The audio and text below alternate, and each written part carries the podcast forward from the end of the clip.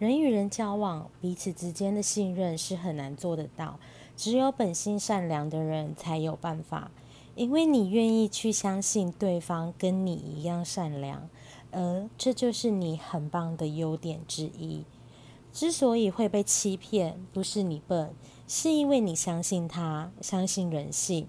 你没必要去责怪自己的优点，该责怪的是辜负你信任的人。笨的人是他。换个角度想，他其实也很可悲，因为一个不相信、不诚实的人是很难找到真正的快乐。于是他无法感受爱情带来的踏实，也不明白爱情的真谛。在短暂欢愉过后，徒留空虚与孤单。